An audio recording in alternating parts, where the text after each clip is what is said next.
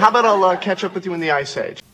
今天晚上我们要学到的这个短语呢，叫做 catch up with somebody。在 Friends 第一季第二集当中，Ross 他说：“我一会儿去冰河世纪展馆找你。” How about I'll catch up with you in the Ice Age? How about I'll catch up with you in the Ice Age?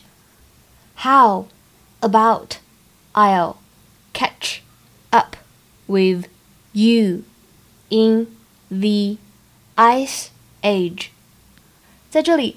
Catch up with somebody 本意是赶上某个人的进度。日常生活当中，比如说两个人一起出发，有一个人呢临时有些事情要处理，可能就会说 I'll catch up with you soon。